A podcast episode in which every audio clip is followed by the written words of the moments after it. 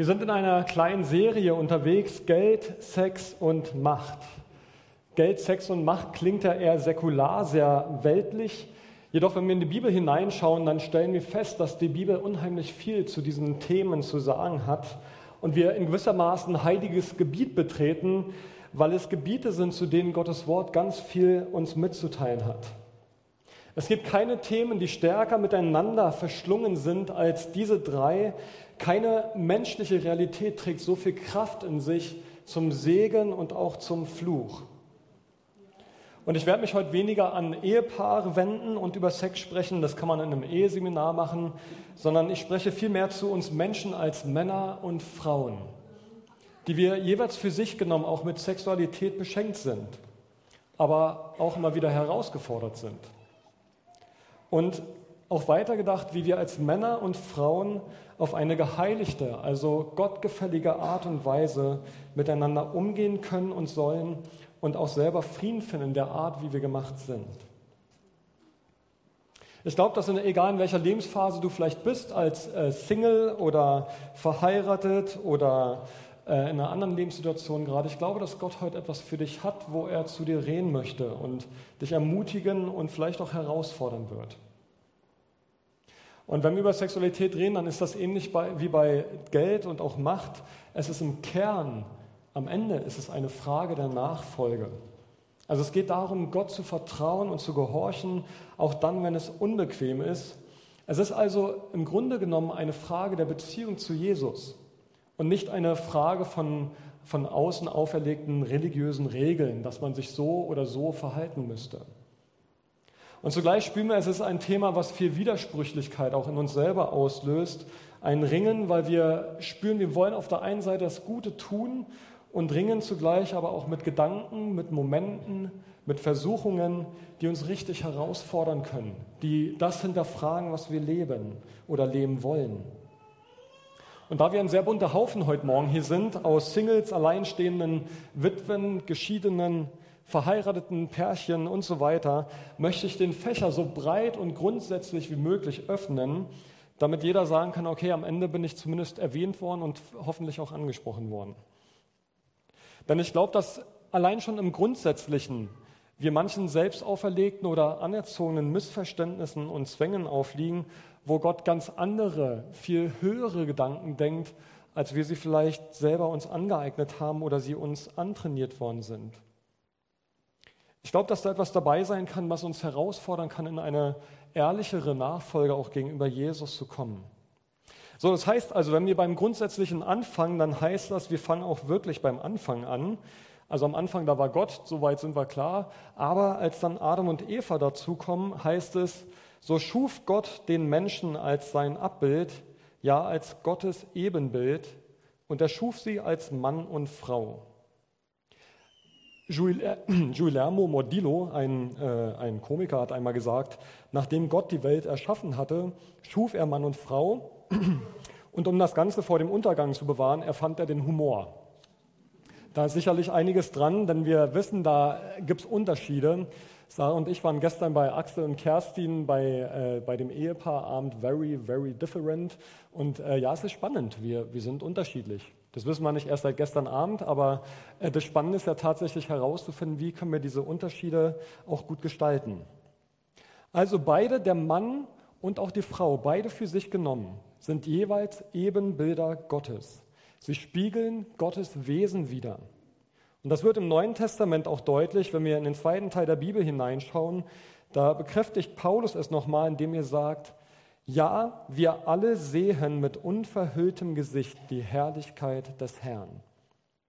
Wir sehen sie wie in einem Spiegel und indem wir das Ebenbild des Herrn anschauen, wird unser ganzes Wesen so umgestaltet, dass wir ihm immer ähnlicher werden und immer mehr Anteil an seiner Herrlichkeit bekommen.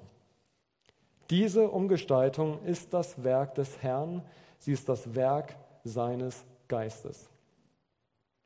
Also, das heißt, du als Frau, du als Mann, ob alt, ob jung, wir schauen Gottes Herrlichkeit mit unverhülltem Gesicht und unser ganzes Wesen soll einfach Gott immer ähnlicher werden.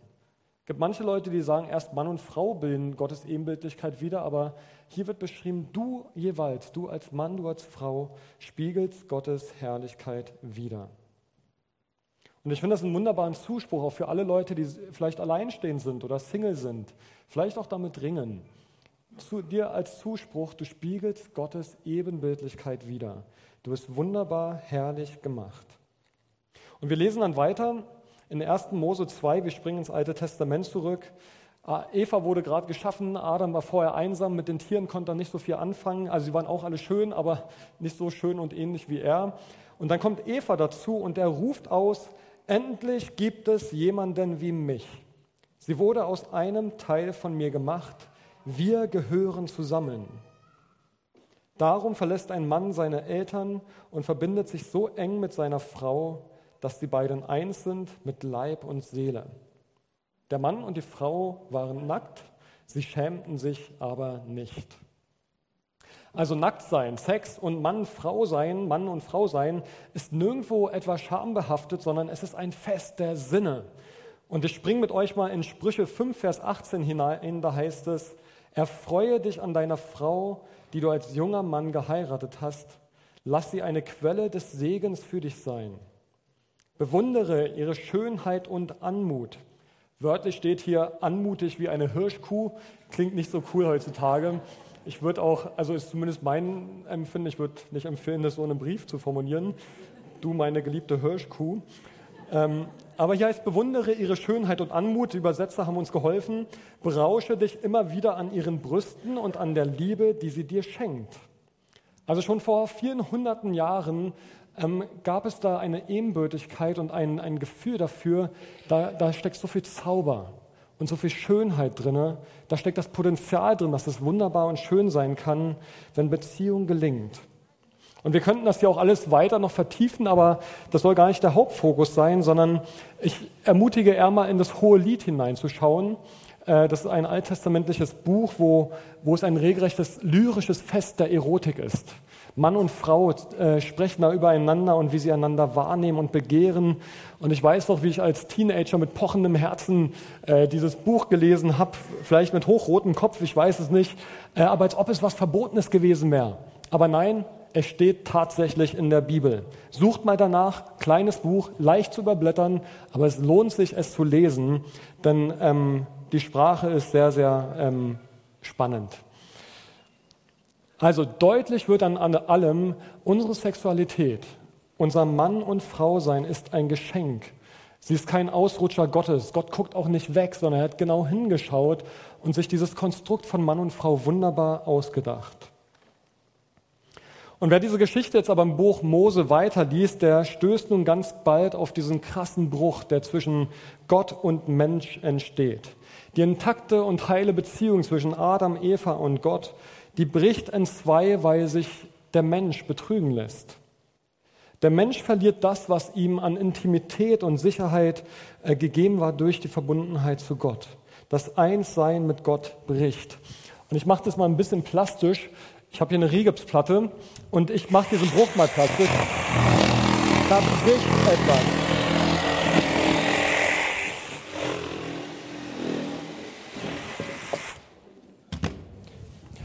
Auf dem Frauenseminar hat man vielleicht ein Loch mit einem roten Herz gemacht, aber ich mache es mal ein bisschen anders plastisch.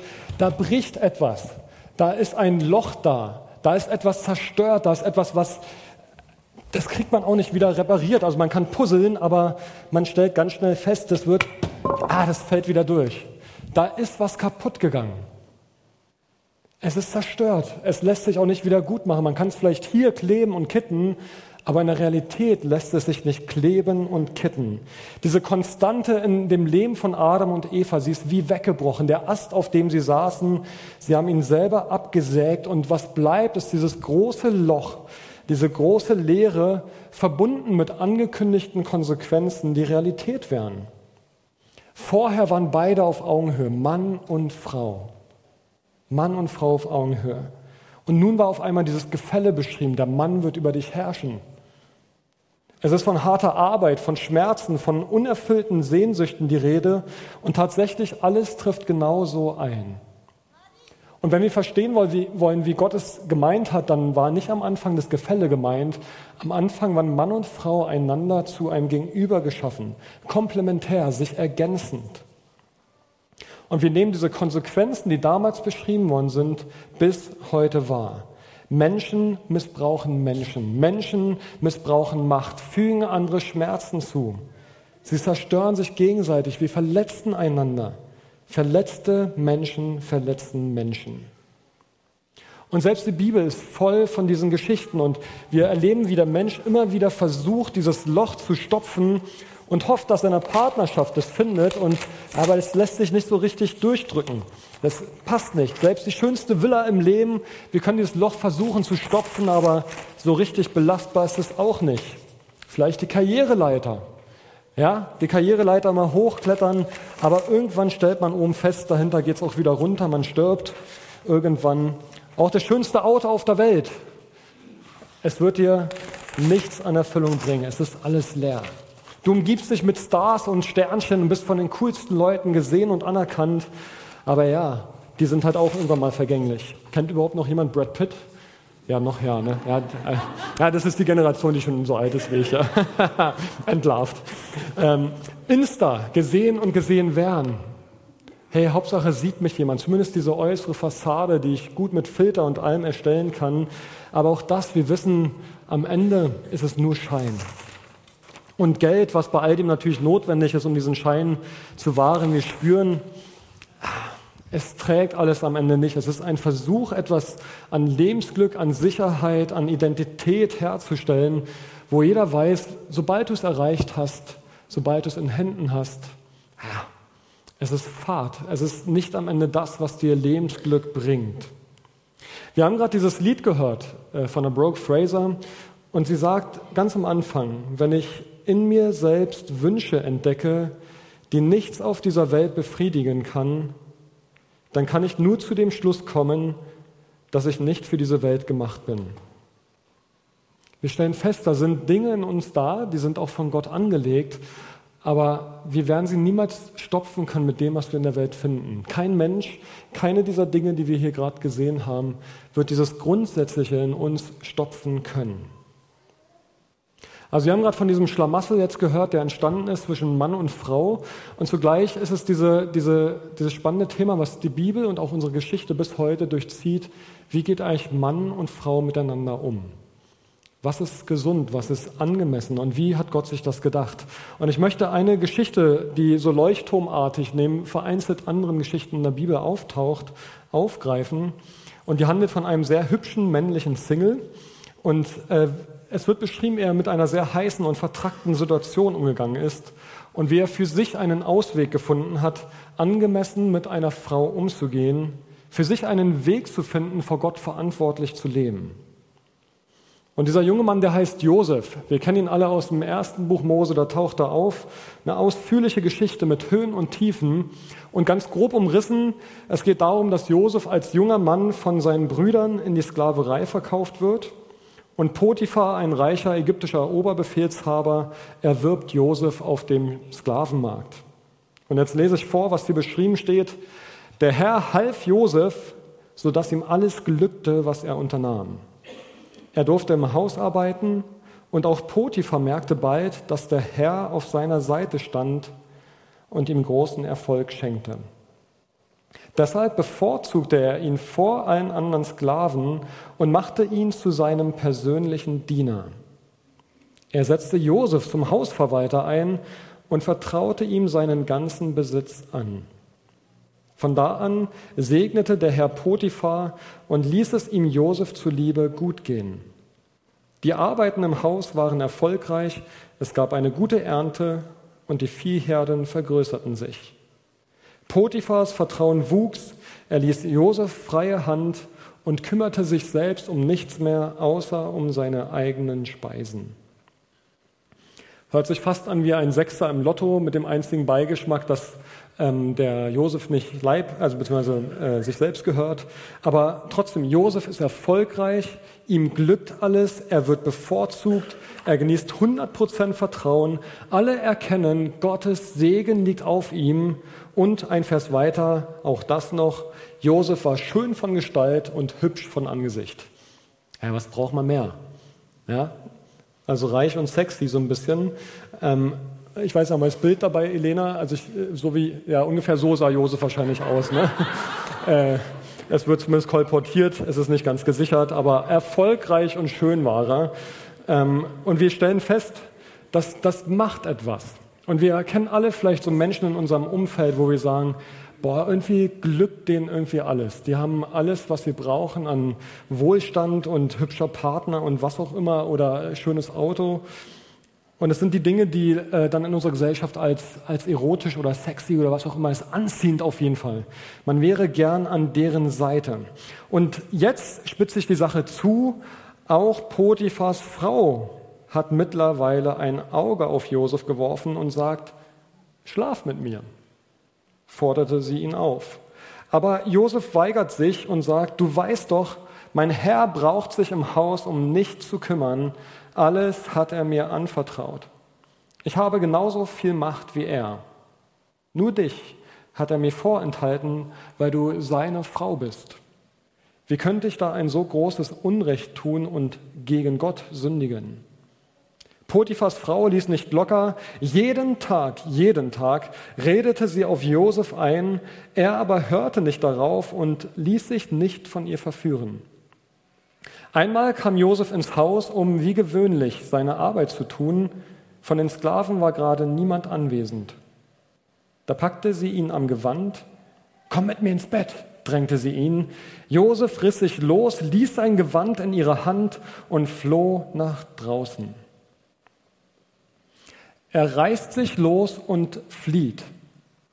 Also sie müssen einander zumindest so nahe gekommen sein, dass die Frau seinen Umhang greifen kann und Josef spürt sie. Denn sie hält ihn ja an seiner Kleidung fest. Er riecht vielleicht auch diesen jetzt betörenden Duft, den er vielleicht schon oft im Haus gerochen hat, wenn sie an ihm vorbeiging.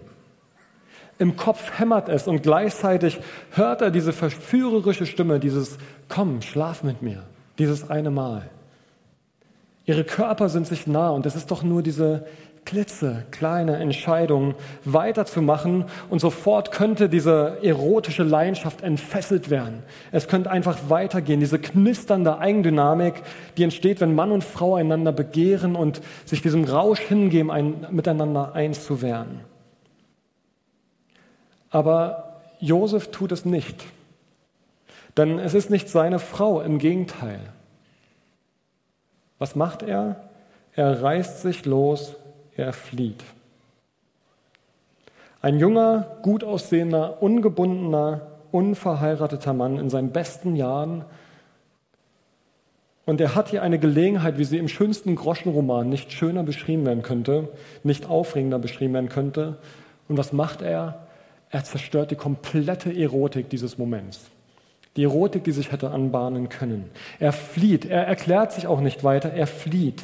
Er flieht nicht etwa, weil er feige ist. Er flieht, weil er weiß, hier bahnt sich eine Situation an, in der er schwere Schuld auf sich laden könnte. Er flieht, weil er merkt, Worte bringen hier nichts mehr. Und die Situation, die können wir eins zu eins auf heute übertragen und Paulus konnte sie auch eins zu eins in seine Zeit übertragen. Er sagt, flieht die sexuelle Unmoral.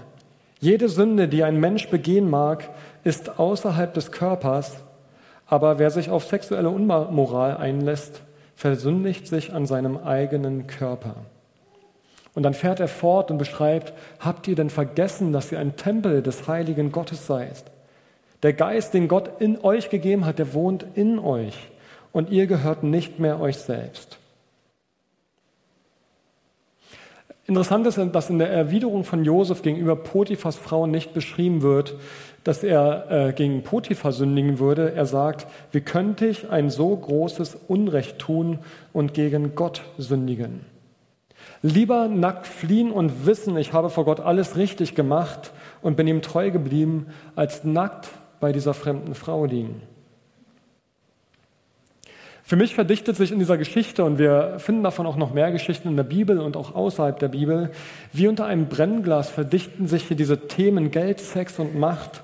Immer wieder diese Frage kommt hierbei raus, wie viel darf mich Treue und Gehorsam gegen Gott kosten? Wie sehr bin ich bereit, ganz und gar, ganz und gar mit Gott zu gehen, mich in Frage stellen zu lassen durch Menschen und durch Gott? Zu Jugendzeiten war bei uns immer die Frage, wie weit darf man in einer Beziehung eigentlich gehen? Also welche Berührungen sind noch erlaubt? Was ist so im Bereich des Tolerablen? Was ist noch nicht Sex und was dann doch schon? Ja? Also all diese, ihr guckt alle ein bisschen steif, aber ich wette, die Fragen kennt ihr alle auch. Ähm, aber das ist die völlig falsche Frage. Die zielführende Frage ist, wie kann ich Körper, Geist und Seele meines Gegenübers bestmöglich schützen und ehren? Diese Frage komplett von mir weggenommen, von meinen eigenen Egoismen, von meinen eigenen völlig menschlichen Sehnsüchten und Wünschen, vielmehr den anderen in die Mitte stellen. Wie kann ich mein Gegenüber bestmöglich an Geist, Seele und Leib schützen und ehren? Wie kann ich durch die Art, wie ich mit ihm umgehe, Gott die Ehre geben? Wie erachte ich mein Gegenüber als ein heiliges Geschöpf Gottes, welches ich bewahren soll? Und ich weiß, dass wir da Fehler machen, wir alle zusammen und auch Fehler gemacht haben, vielleicht auch noch Fehler machen werden, ganz bestimmt. Aber diese zielführende Frage ist nicht, was sind die Grenzen, sondern die Frage ist, wie kann ich als Mann einer Frau so begegnen, dass ich sie bestmöglich schütze? Und umgekehrt, ich als Frau, wie begegne ich einem Mann, dass ich ihn bestmöglich bewahre? Und die Antworten mögen sehr unterschiedlich aussehen, aber die Haltung dahinter ist eine Haltung, die den anderen ehren möchte und schützen möchte. Und bei Josef erleben wir es jetzt sogar noch, noch krasser. Josef schützt die Frau Potiphas vor sich selbst. Sogar gegen ihren Willen, gegen ihr Verlangen. Josef gibt alles dafür als Mann, um sich und die Frau Potiphas hier zu schützen. Es ist dieser Kampf um ein reines Herz, in dem wir in unserer Zeit umso heftiger leben. Dieser Kampf in unserer Zeit, sich ein reines Herz zu bewahren bei all dem, was auf uns einstrudelt oder wir suchen. Es ist so ungemein schwer und herausfordernd. Die Allverfügbarkeit von aufreizenden Bildern, das Spielen mit nackter Haut in der Werbung oder die Zweideutigkeiten im Umgang miteinander, der schnelle Weg in die Pornografie, all diese Themen, sie beschreiben all diesen Kampf um ein reines Herz, der so krass umfochten ist. All das ist wie ein entfesselter Kampf, der tobt um unser Herz, der mit allen Mitteln des Betrügens und Versuchens gekämpft wird. Und wenn ich Betrügen und äh, Versuchens meine, dann meine ich den Verursacher. Der Teufel wird von Jesus als Vater der Lügen beschrieben. Er will uns Bilder vor Augen führen, die Wunschbilder sind. Er will uns mit den ganzen Dingen hier betrügen und vor Augen meinen, dass das doch alles Leben sein könnte. Und in dem Moment, wo wir es getan haben oder erreicht haben, stellen wir die Ernüchterung, ernüchtert fest, wie fad all das ist.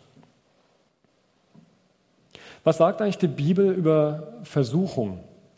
Interessanterweise taucht das Wort Versuchung immer wieder auf, aber wir reden vielleicht sehr wenig darüber. Jakobus beschreibt in seinem Brief, dass Anfechtungen und Schwierigkeiten, Versuchungen wie ein Gewächshaus sind, damit Integrität, also Aufrichtigkeit, das, was ich innen bin, auch außen bin und umgekehrt, was ich außen bin, tatsächlich auch innen bin, damit das wachsen kann. Er sagt Folgendes, seid voll Freude, meine Geschwister, wenn ihr in mancherlei Versuchungen geratet. Ihr wisst, dass die Prüfung eures Glaubens Ausdauer bewirkt die Ausdauer aber soll zu einem vollendeten Werk führen. Denn so werdet ihr vollendet und untadelig sein, es wird euch nichts mehr fehlen. Also erster Punkt, seid voll Freude. Ich würde einen anderen Tipp erwarten, aber harter Tobak, seid voll Freude, denn gemeint ist, habt die Frucht vor Augen, die entsteht in dem Moment, wo ihr Versuchungen oder ähm, Dinge, die an euch herantreten, die euch auf Umwege bringen möchten, wenn ihr diesen Anfechtungen widersteht. Anfechtungen schaffen das Umfeld, wo unser Glaube geprüft wird und unser Vertrauen in Gott wachsen kann. Das Zweite, was hier beschrieben wird, könnte man umschreiben wie einen Prozess der Veredelung von Metallen. Das rohe Herz, äh, das rohe Erz wird in einem Schmelzofen geworfen und wird erhitzt. Und wenn es schmilzt, dann treten alle Verunreinigungen an die Oberfläche. Also es wird dir vor Augen geführt, was da ist in dir. Versuchungen fördern zutage, was tief in uns drinne, bei uns allen drinne ist. Sie führen mich in dem nächsten Schritt ganz neu in einer Abhängigkeit zu Gott hin. Ihn zu bitten, dass er mir hilft. Denn all das, was sich hier anbietet, dass wir es hier reinstopfen, wir wären derer nicht allein Herr. Es ist ein Kampf gegen Windmühlen. Es ist uns nicht möglich. Wir brauchen Christus an unserer Seite. Und dann geht Jakobus weiter, wie, wie er sagt, oder da beschreibt er, wie wir mit Versuchungen umgehen. Und er beschreibt ein Muster aus drei Schritten. Er sagt, jeder wird von seiner eigenen Begierde, die ihn lockt und fängt, in Versuchung geführt. Wenn die Begierde dann schwanger geworden ist, bringt sie die Sünde zur Welt. Ist die Sünde reif geworden, bringt sie den Tod hervor. Äh, Elena, du kannst gerne die Folie mal zeigen. Äh, der Hintergedanke ist, es gibt hier so einen Moment, wo wir merken, dass diese, taucht diese Frage auf, was wäre, wenn? Da ist etwas, was wir begehren, sei es ein Mensch oder etwas, wo wir merken, es fordert uns heraus und wir spüren innerlich vielleicht sofort, manchmal auch erst verzögert, da ist etwas in uns da, das will etwas haben. Was wäre, wenn? Und die Sünde ist eigentlich das, wo wir anfangen zu planen, wie wir es erreichen können. Was ich tun werde. Der Wille kommt dazu. Ich gehe dieser Spur nach. Am Anfang war es nur eine Intention, ein, ein Gedanke, ein Empfinden und aus dem wird ein Wille. Und der Jakobus beschreibt, der dritte Schritt, der Tod, ist eigentlich der Aspekt, ich habe es getan. Und mit Tod meint er nicht den leiblichen Tod, er meint diesen Aspekt von, da stirbt etwas in mir an, an Integrität, an Echtheit, an etwas, was ich eigentlich ja auch verneine und es doch getan habe. Da stirbt geistlich etwas in mir, da stirbt persönlich in mir etwas und möglicherweise bricht sogar etwas in meinem Beziehungsumfeld, weil ich etwas getan habe, was Vertrauen so tief äh, zerstört und äh, zerrüttet hat, dass da etwas stirbt und kaputt geht. Was deutlich wird, wir können nicht verhindern, dass wir versucht werden. Aber wir können lernen, den Versuchungsmomenten nicht zu folgen, so wie wir es bei Josef gerade gesehen haben. Der Wunsch, die Begierde ist noch nicht die Tat. Und dieser Schritt zwischen eins und zwei, zwischen dem ersten und dem zweiten Moment, ist dieser entscheidende Punkt, wo wir entscheiden, wie gehen wir an dieser Stelle weiter. Der Wunsch ist noch nicht der Verstoß gegen Gottes Gebot, denn das sind die Dinge, die kommen und gehen im Alltagsgeschäft der Gedanken. Das Entscheidende ist, wie gehe ich mit meinen Gedanken um. Und wir schauen uns gerade mal die Frau von Potiphar noch an. Ihr Verhalten macht deutlich, wer alles angefangen hat. Hier heißt es, sie warf auf ein Auge auf ihn. Ne? Und so. Sie warf ein Auge auf ihn, heftete es an ihn und kam nicht mehr von ihm los. Und sie hatte sehr wohl diesen Moment der Entscheidung und wusste, ob sie da weitermacht oder nicht. Aber sie fängt an, ihm nachzustellen und ab da beginnt diese Abwärtsspirale. Es kann auch sein, dass jemand heute äh, hier sitzt und sagt, boah, die Predigt ist überhaupt null mein Thema, betrifft mich überhaupt gar nicht. Vielleicht sitzt du aber auch heute hier und sagst, boah, ich stehe gerade genau an diesem Punkt, dass aus einem Gedanke ein Wille wird, dass aus dem Wunsch Wille wird. Dass du dabei bist, vielleicht alles aufs Spiel zu setzen an einem Punkt, wo du merkst, eigentlich spricht alles in mir dagegen, aber ich, ich muss es unbedingt tun, ich will es tun. Und wir sehen bei Josef, wie er damit umgeht. Er wird täglich versucht, er hat aber ein Bild vor Augen, wie er als Mann mit einer fremden Frau umzugehen hat. Er hat ein Ideal. Er fühlt sich, und nicht nur einfach ein Ideal, sondern er fühlt sich an Gott gebunden und sagt, mein, mein Verhalten, mein, meine Gedanken lassen es nicht zu, dass ich auf eine Art mit einer Frau umgehe, die nicht meine Frau ist. Und Paulus beschreibt das vom Neuen Testament sehr intensiv, dass er immer wieder beschreibt, es geht darum, dass unsere Gedanken erneuert werden. Wir haben den Heiligen Geist, der in uns lebt und uns befähigt, nach dem Maßstab von Jesus zu leben, als ein Prozess. Aber am Anfang steht diese Wahl, diese Entscheidung, ich möchte wie Jesus leben, ich möchte ihm folgen. Ein Philosophiedozent hat mal in einem offenen Gespräch ganz offen gesagt, er hat gesagt, ich stand einmal vor einer Versuchung, die so hartnäckig und überwältigend war, dass ich wortwörtlich glaubte, meine ganze Welt würde finster werden, wenn ich hier nicht nachgeben würde. Ich konnte nichts anderes tun, als zum Heiligen Geist schreien, er möge mich davon abhalten. Das ist Versuchung. Wenn alles in dir dagegen anschreit und sagt, ich will das doch eigentlich unbedingt und zugleich dieser Widerstreit da ist und alles wird finster und eng, es wirkt so unnatürlich, der Versuchung nicht nachzugeben, Und aber genau das ist dieser Moment, wo wir nichts anderes können, als zu schreien zu Jesus, dass er uns hilft. Der Weg der Nachfolge heißt letztendlich nichts anderes, dass wir lernen, durch die Kraft des Heiligen Geistes den Gedanken, die wir im Kopf haben, immer wieder neu zu begegnen. Und das, was uns versucht, dem zu widerstehen durch die Kraft des Heiligen Geistes. Darin wird Nachfolge sichtbar. Das macht, lässt Integrität in uns wachsen. Und das ist keine Botschaft, die unsere Zeit hören möchte, weil sie sich so widernatürlich schon anhört. Und wie viel widernatürlicher fühlt es sich an, Versuchungen zu widerstehen. Ich habe vorhin gesagt, ich glaube, das Entscheidende ist, was wir nachvollziehen lernen müssen, zu verstehen, dass das, was uns der Versucher immer wieder glauben lassen möchte, ist, dass er uns mit Lügen lehrt und sagt, wenn wir das haben, wenn wir das hätten, wenn wir den Schritt doch nur weitergehen, dann ist dieses Loch gestopft. Dann kannst du dieser Lehre begegnen. Dann verändert sich dein Leben. Es ist dieser Versuch, uns mit Lügen auf eine Spur zu bringen, wo wir am Ende merken, Jakobus beschreibt es mit Tod, dass etwas kaputt geht. Und ich würde gerne hier nochmal eine kleine Unterscheidung machen, die vielleicht seelsorgerlich, die persönlich auch ähm, vielleicht eine Unterstützung ist. Gibt es eigentlich einen Unterschied zwischen Begierde und einem angebrachten sexuellen Verlangen? Ich glaube, dass es hier tatsächlich einen ganz gravierenden Unterschied gibt. Begehren und Begierde ist das, was Jesus im Neuen Testament beschreibt, was auch in den zehn Geboten beschrieben wird.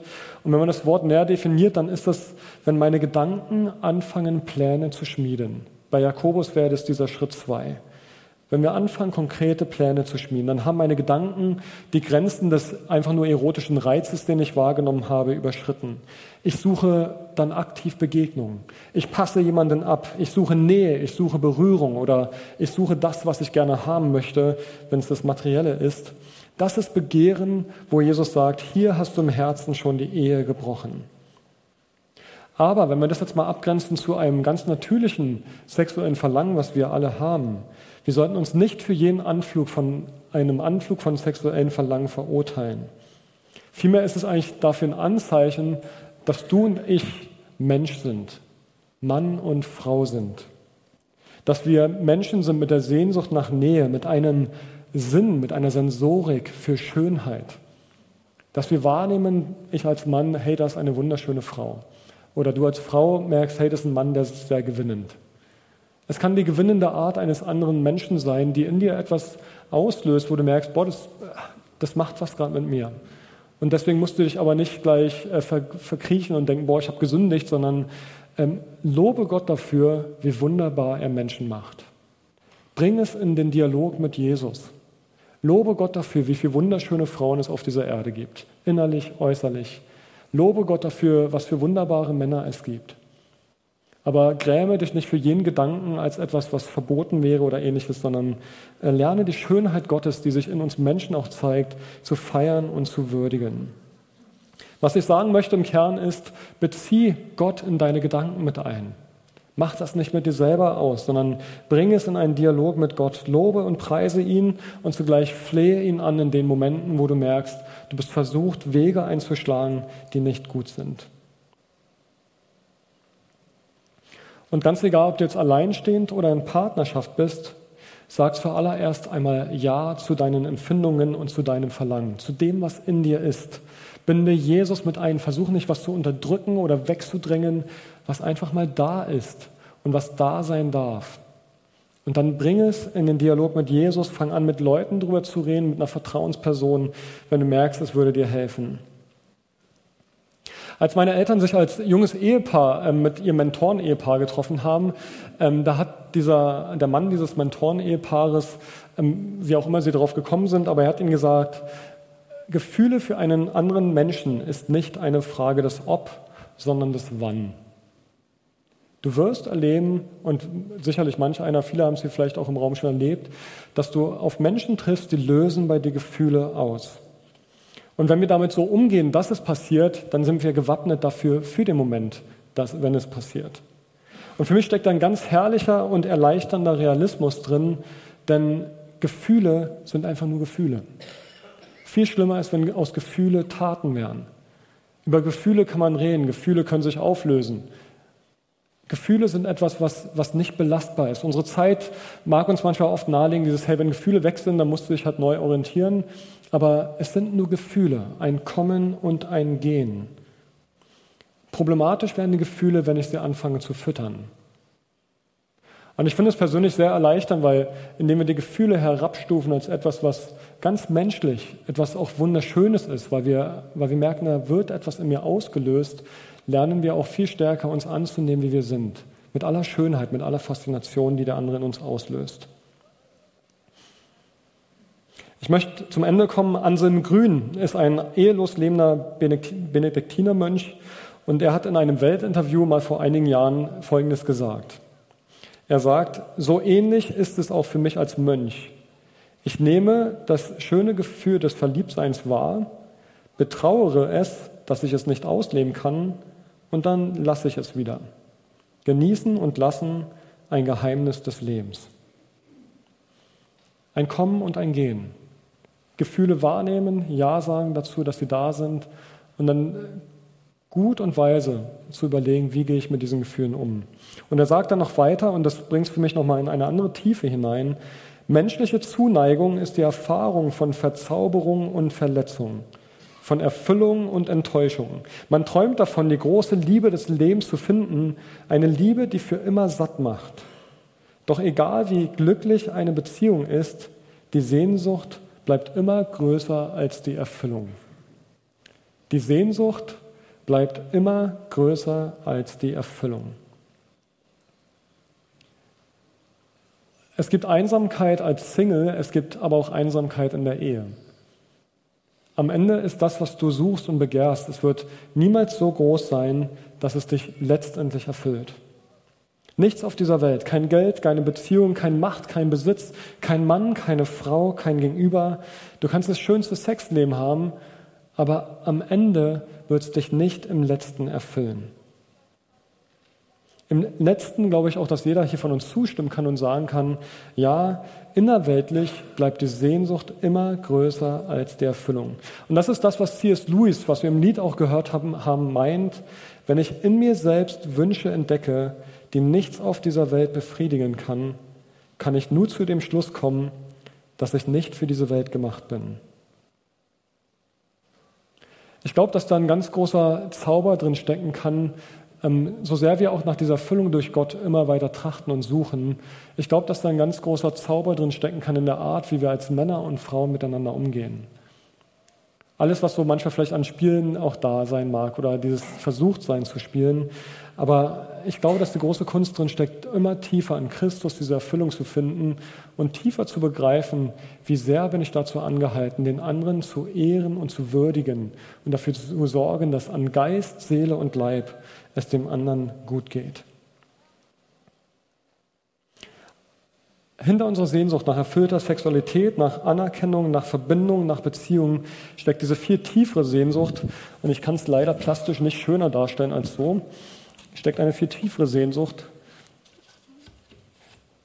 die nur Gott füllen kann. Und das mag jetzt nur ein Sinnbild sein, aber was ich sagen möchte ist, es gibt nur diesen einen Weg, wenn wir tief und erfüllt leben möchten. Eine dauerhafte Adresse suchen, die verfügbar ist, die da ist, dann ist das Jesus Christus allein. Es wird niemals ein Mensch sein, es kann allein nur Gott sein. Und Jesus bringt es auf den Punkt, kommt her zu mir, alle, die ihr mühselig und beladen seid, ich will euch erquicken. Da steckt für mich viel drin, auch vom Umgang mit Versuchung, mit Last. Nehmt auf euch mein Joch und lernt von mir, denn ich bin sanftmütig und von Herzen demütig.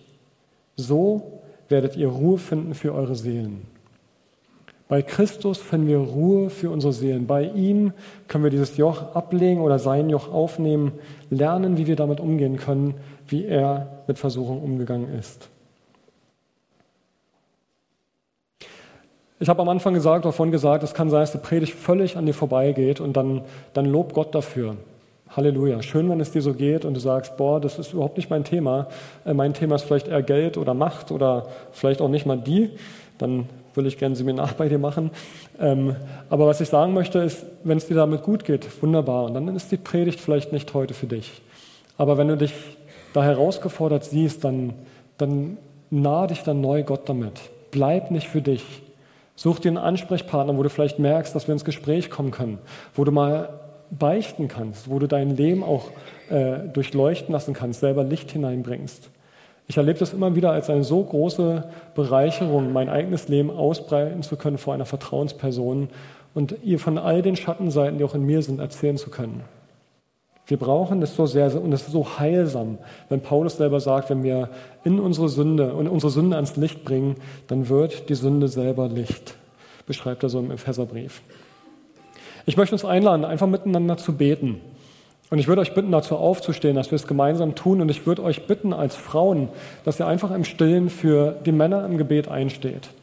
Dass ihr für ihre Herzen betet, für äh, die Lebensfelder, in denen sie unterwegs sind. Ich bitte euch, dass ihr einfach für sie betet, auch mit allem, was an Versuchungen da ist, die uns Männern betreffen. Und umgekehrt bitte ich, bitte ich, dass die Männer einfach im Inneren, im Stillen für ihre Frauen beten. Genauso auch Söhne und Töchter, die ihr mit einbinden könnt, Enkel und Enkelkinder. Lasst uns beten einfach für das andere Geschlecht und es zum Gebet für uns selber machen. Herr, zeige mir, wie durch meine Art und Weise ich Geist, Seele und Leib des anderen am schönsten und am besten würdigen kann. Lasst uns eine Zeit der Stille haben, wo jeder für sich beten kann und danach werde ich zum Abendmahl überleiten.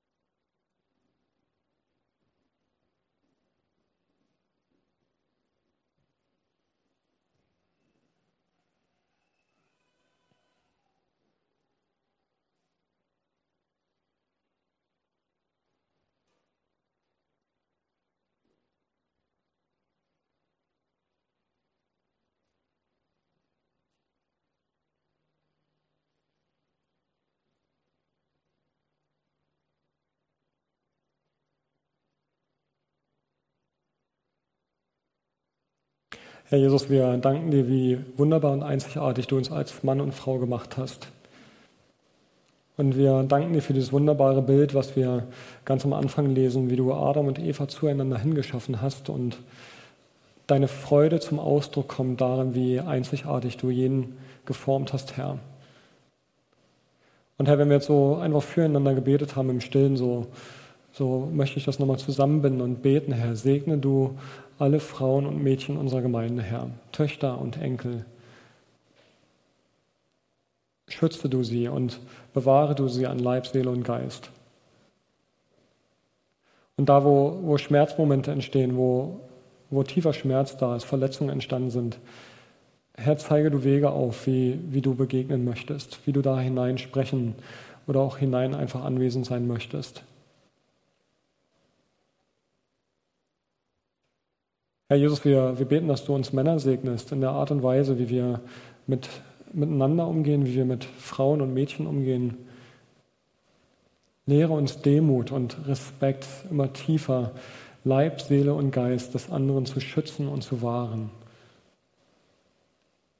Herr, lass uns als Gemeinde in der Art, wie wir miteinander umgehen, wie wir übereinander reden, wie wir einander denken, lass es ein Zeugnis darüber sein, dass du Wohnung in uns hast.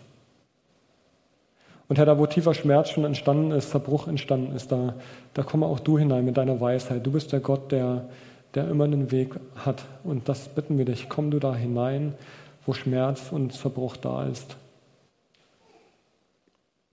Und so lass uns Segen sein mitten in dieser zerbrochenen Welt mit allen Herausforderungen und Versuchungen. Lass uns ein Segen sein und verändere unser Herz. Lass uns mehr und mehr dir ähnlich werden.